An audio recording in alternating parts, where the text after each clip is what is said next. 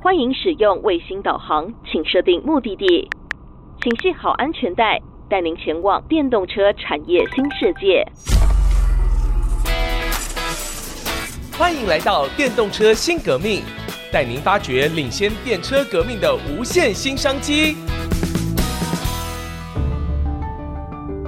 各位听众朋友，大家好，欢迎您收听《电动车新革命》这个节目，希望能够透过访谈各行各业的精英，来帮助我们一同探索电动车这个产业的日新月异。我是主持人佘日新，在今天的节目当中，我们非常荣幸能够邀请到在台湾可能投资界很多人都认识他，但是对一般的听众朋友可能不见得那么熟悉的一位非常神秘的人物，他是纳斯达克大中华区的副总监 David Chen，请 David 先跟我们听众朋友问好。各位电动车新革命的听众朋友，大家好，我是美国纳斯达克 David Chen。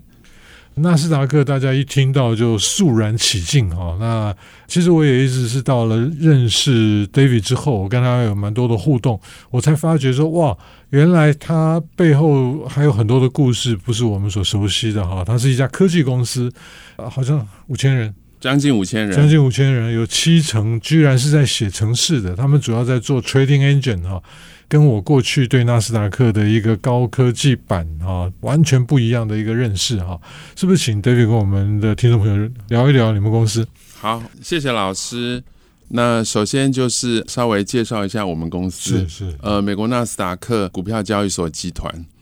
在一般大家投资人的印象中，呃，纳斯达克股票交易所就是一个很单纯的股票上市公司集中交易的一个地方。那当然，在这上面的上市公司也都是赫赫有名的 啊。那目前全世界前十大市值的公司有七家都是在美国纳斯达克上市，比如说 Apple 嘛，然后 Microsoft、Amazon、Google、NVIDIA。Meta 等等等，当然包括 Tesla 这些公司都是在美国纳斯达克上市来进行交易。纳斯达克交易所集团呢，它在全世界的布局呢，它目前大概有二十九个类国家级的股票交易所。我们在美国北美地区就将近有十二家股票交易所，我们在 Canada 有三家。那包括美国的 American Options Exchange 也是纳斯达克百分之百持有的。那比较特别的是，我跟各位分享的，在整个北欧 Nordic and Baltic，就是波罗的海跟呃北欧这边的大部分的国家的交易所，都是由美国纳斯达克交易所集团所百分之百持有以及运维的啊。那其中有一个国家，我想大家都是在北欧耳熟能详的哦，中东欧这边的波罗的海的立陶宛证券交易所。那立陶宛证券交易所这个交易所也是百分之百呃由美国纳斯达克证券交易所集团所运维持有的啊。所以从表面上看起来，纳斯达克就是一个纽约的交易所，实际上它是一个最国际化的交易所集团。那除了这个之外呢？我们在一九七一年成立到现在，那么在过去从两千年到现在将近二十五年的时间呢，呃，我们花了很巨量的心思在跟科技有关的呃领域的业务，比如说跟 data business 跟数据相关的业务啊，还有呃，我们目前也是全世界提供国家级证券期货交易所呃最大的。撮合引擎的公司也是我们公司在在提供。那我们公司也是目前全世界各个国家的国家级证券交易所最大的市场监管软体的供应商哦。所以方方面面来看，目前跟科技相关的这些业务的营收呢，呃，占据了大概我们的 annual 的 revenue 大概超过六十五个 percent 到七十个 percent，都是跟科技相关的。对，所以我就简单的先跟各位分享整个美国纳斯达克证券交易所集团的背景，谢谢。是，就是如同我一开始的时候和听众朋友分享的哈，就是我过去对于纳斯达克的印象就仅止于它是一个交易所，但是呢，认识 David 之后，发觉说哇，原来它后面它其实是一个科技公司，而且呃，因为他们有大量的这些最先进的科技公司的股票在上面交易，所以呢，他们可能掌握。一个时代的趋势啊，是可能最精准的。那我知道 David 是清华大学动力机械系的高材生嘛，哈，怎么会跑到 跑到这个公司来？蛮有意思的。我确实是清华大学动力机械系毕业的，但不是高材生。据说是最后一届去做电动车的。那那个时候就是呃，因为当时坦白说嘛，动力机械系这个科系，我们在选大学的时候，坦白说也不太清楚啊。当然去念了之后，就发现，呃。这个科系它不只是涵盖跟这个机械相关的，那它也涵盖部分的所谓的那个材料，然后它有涉及到跟马达相关的课程。那另外一个呃，当时是比较新的领域，就是所谓的自动控制哦，这个就是跟目前我们电动车里面的电控比较接近哦。所以，呃，我刚刚说到了三个部分，一个是机构的部分，机构的部分就是我们目前电动车就三个主要的 components 嘛，啊，一个就是车体机构的部分，然后第二个就是马达的部分，第三个就是电控的部分。那其中还有一个就是跟 battery 有关相关的材料的部分。所以当时一直到现在，清华大学有材料系，所以我们动力机械系呢，在材料部分就比较没有琢磨这么深在电池的部分。但是在 motor 跟所谓的自动控制这个部分，我们还是当时修课的主要的课程。所以我呃在念大学的时候也修了蛮多跟汽车相关的课程。但是当年所谓的电动车这个概念还没有很广泛的去去推广嘛，所以当时的课程有蛮多的课程是跟油车有关。所以像 fuel engine，fuel engine 我就修了一年的课。所以大概是这样的因缘，所以对电动车这个部分有特别的一种兴趣。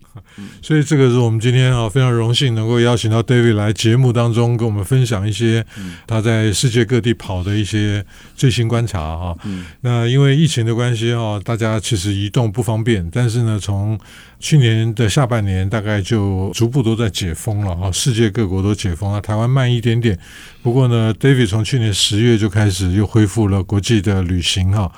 所以在一个是金融的一个背景，另外一个就是动力机械的背景。那啊，您自己又对于汽车有一定的琢磨啊，可不可以跟我们聊一聊？从去年大概已经一年多的时间了啊，啊，您在全世界跑看到的一个趋势是怎么样？好的，谢谢老师。当然，我大学的时候是工科背景，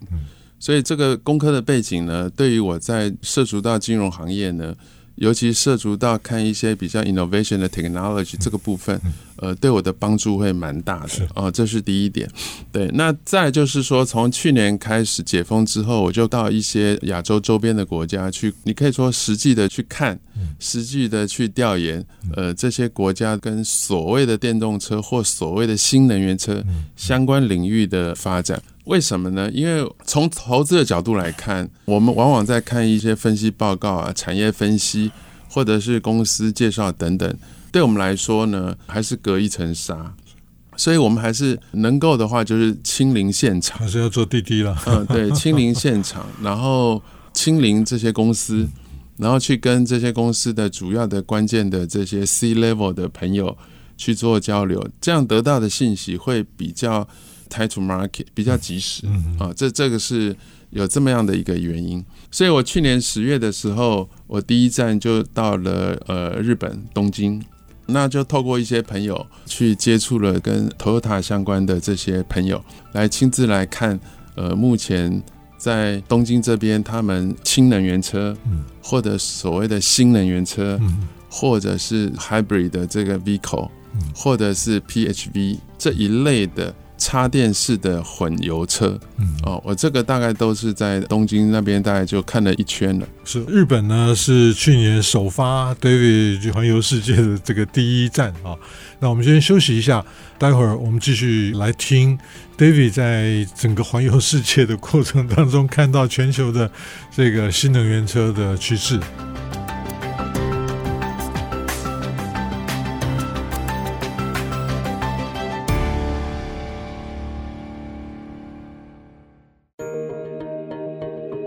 各位听众朋友，大家好，欢迎您回到电动车新革命。在今天的节目当中，我们非常荣幸能够邀请到纳斯达克大中华区的副总监 David Chen 来到我们的节目当中。那刚刚在休息之前呢，他提到在去年哈首发的第一站就到了东京。那我们其实知道哈，这个日本在过去是汽车王国啊，油车的年代啊。这几家公司都很凶悍的哈，那即便是比较小的，像汉达啊，那因为本田中一郎本身是一个引擎迷啊，那所以呢，他对这个引擎的这种设计实在是有他独到之处哈。各位如果知道汉达到底排几名的话，你就知道说，嚯，日本的大车厂还真不少哈。那当然，大家比较耳熟能详的就是 Toyota 跟尼上。那 David 可不可以跟我们聊一聊？去年去了之后哈，因为大家都很好奇。那到底 Toyota 出了什么事？OK，还是回到去年十月来看。是是。那去年十月，呃，应该也算是一个比较特别的时间点。那第一个就是当时还是日本是最早开放这个接受国外的观光客去的嘛，这是第一个嘛，所以这个交通就方便了。那第二个的话，从去年年初开始，整个日本的货币政策，日币就是巨量的贬值，来刺激它的出口。好了，这是第第二个。那么第三个的话，就是从过去的这个历史，我们也知道，日本确实它是汽车出口的大国啊，一直到现在，如果我没记错的话，它到今天为止，它还是汽车数量生产最大的国家啊，应该是 number one 的，应该是 number one。当然包括油车，以油车为主，嗯哼，所以就基于很多的原因，那么在日本本地的话，也非常多的非常有名的汽车公司哦，所以我就前往日本去看。那么还有一件事，在去年接近大概十一二月的时候，Toyota 他换了新的 CEO，就是丰田的孙子 Asuki，Asuki 他呢接了这个 CEO，那我就仔细当时看了这个新闻的报道，那其中有一个原因吧。就是强调所谓的 Toyota 日本车系的这些油车公司，他们在转换成电动车这条路径上，相对于其他国家的车厂，相对是慢的。嗯，所以在这种情况之下，一直到今天为止，就最近的新闻还是这样子，就是日本整个汽车行业受到了这个转换成电动车这个风潮的压力是蛮大的。哦，那这个压力从何而来呢？我们来看一些数据，大概今年二零二三年，呃，全世界的所谓的广泛的电动车，就是 EV、PHV 或者是 HV，呃，这三种车，整个加起来应该是会超过一千万辆啊、呃。那么在二零二二年的时候，纯电动车大概就已经超过七百七十万辆。去年二零二二年，那今年是肯定会超过多千万，更多啊、呃，今年肯定是更多。但是同时，我们来看所谓的纯的 pure 的 EV，它的产量的排行榜啊，那第一名是目前为止还是特斯拉。那么特斯拉到今年二零二三年第三季尾巴，它的 market share 大概是二十一个 percent，twenty one percent。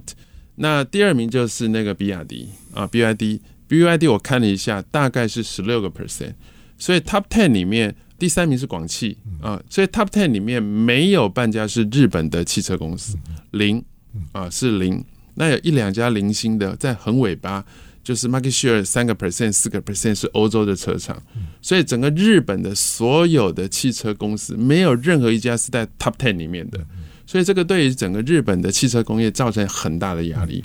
OK，所以目前呃大部分的国家他们。当然，我觉得有一个很关键的因素，就是跟所谓的近零减碳，全世界希望把整个地球上面的这个 CO2 的部分降低这件事情，冲击到了整个 transportation 的整个运输行业。那么，全地球呃 roughly 的这个排碳的量，跟 transportation 有关的，大概就将近占了四分之一。那么，在全世界排碳量四分之一是由这些交通工具所产生。在这个部分，四分之一里面，将近四分之三是跟这个载具有关，就是车体载具有关，不管是船啊，不管是飞机啦，不管是这个汽车等等等等，四分之三是这个部分。那么其中这四分之三里面，超过一半是有在路上跑的车。所以在这种压力之下呢，各国的政府他们在这个近零减碳的政策之下。都定出了非常明确，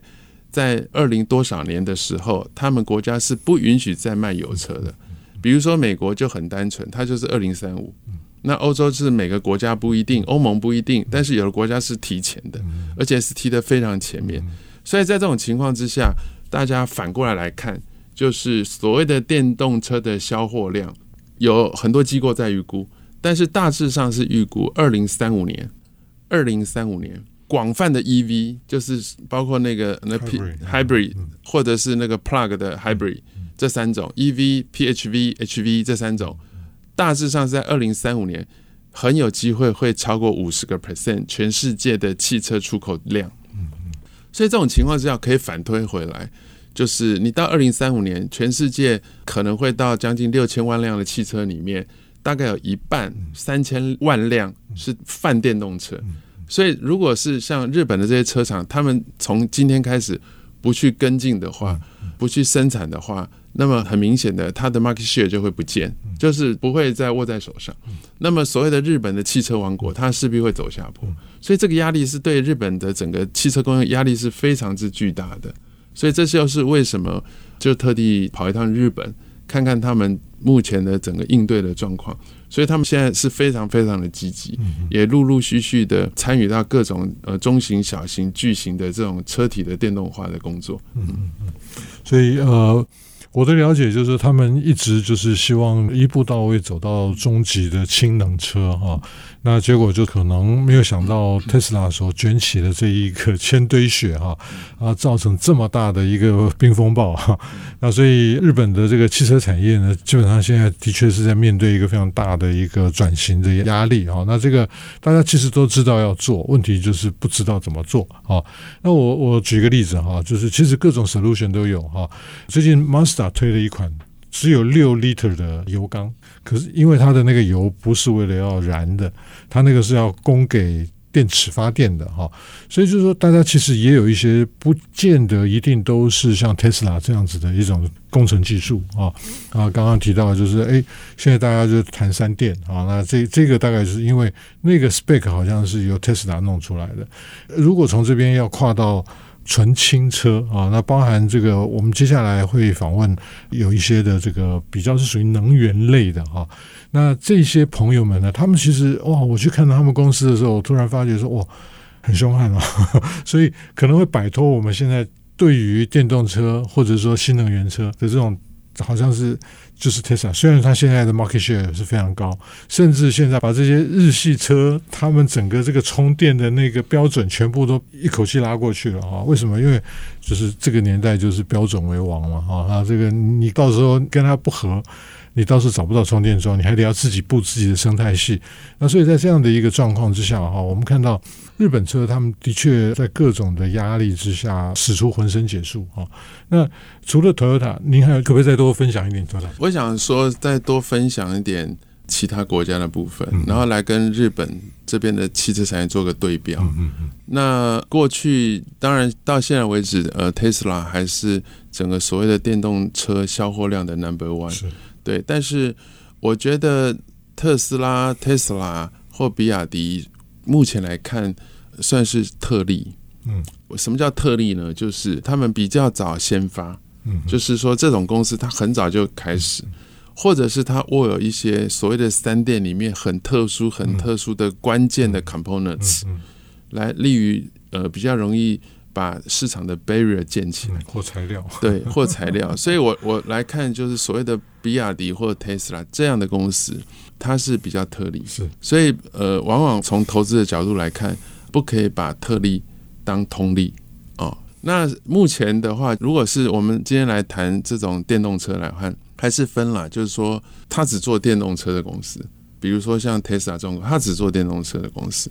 那另外一种就是说，它也是只做电动车，可是它是这种新创的公司，啊，那这种公司在全世界还不少，还不少。那第三种公司，它是传统的 car maker，然后它切入到电动车，那么电动车只是它 part of 的 products，像 Volkswagen 啊、B N W 啊、Toyota 都一样，就是所谓的这种 renewable 的 car，只是它 part of the products。所以我刚才说了三种 model 了。如果真的是从投资角度来看，就是要看的比较 high level 来看，不能只看它是什么样的车厂，嗯，还要看它相配套的 facility、嗯区域、国家嗯、政策等等等有没有配套到，嗯。才可能去让这个公司能够真的活下去。嗯。对，所以如果我没记错，应该是 Tesla 是在二零一八年底、二零一九年初才转亏为盈。那今年的话，今年已经到第三季了嘛？呃，事实上，今年像 Tesla 这些公司，所谓的电动车这一系列公司，基本上他们的盈利都是下降的，嗯，啊、呃，都是下降，而且 Tesla 给人家砍价钱，对，那这个背后就是涉及到很复杂的一些原因啦。因为我们人类开这个油车已经一百多年到两百年了嘛，对吧？至少一百五十年以上。那整个油车的产业 mature 也超过了大概八十年左右，所以像这种汽车产业它是很成熟的。所以它的相对的这种从投资角度来看，它的变数没有这么的多。但是 EV 这个是全新的，所以它还是才刚刚。我们的看法是才刚刚开始，just booming。所以它很多的 business model 它还在磨合当中，还在调整当中，而且它不是一个单纯产业的问题，还涉及到全世界。针对节能减碳这件事情，它又是很多的 factor 去影响到，所以不是三十年前、四十年前我们要投资一个汽车工业的问题，它涉及到很多其他的变数。那么除了这个节能减碳这个 issue 之外呢，净零减碳的 issue 之外呢，还涉及到老师刚刚所说的 renewable 的 energy 也会参一咖。不止这个，还涉及到整个 supply chain 的 restructure，供应链的重组。还涉及整个地缘政治，包括这些材料的这些竞争，所以它复杂度上升的很高。如果从投资来看的话，跟过去投资这种 car maker industry 复杂度高很多。所以我还是再强调一次，不能把特例当通例。嗯嗯，是 David 刚刚其实卖了一个关子哈，就是把日本跟其他周游列国的这些经验呢，啊去做对比哈。那当然就是我们可以看到。以丰田为首的日本的汽车产业呢，的确好像碰到了一点有点进退维谷的一种状况啊。那事实上，世界各国也都逐步的哈，并没有那么乐观啊。就您刚刚讲的，就是一方面因为也是通货膨胀啊，所以就是获利都被侵蚀掉了。那另外一方面呢，就是因为可能是啊领导品牌的这种竞争策略啊，大幅降价，压的下面的竞争者恐怕没有太多的竞争力了啊。不过呢，其实面对很错综复杂的这个环境啊，各国现在似乎对于到底落日的那个时间点开始有点松动了，有点松动。好，我们今天的节目先停在这个地方。非常感谢纳斯达克大中华区的 David Chen 副总监哈，来到我们的节目当中啊，谢谢 David，谢谢老师，谢谢大家。我是佘日新，我们下周见。本节目由 DigiTimes 电子时报与 IC 之音联合制播。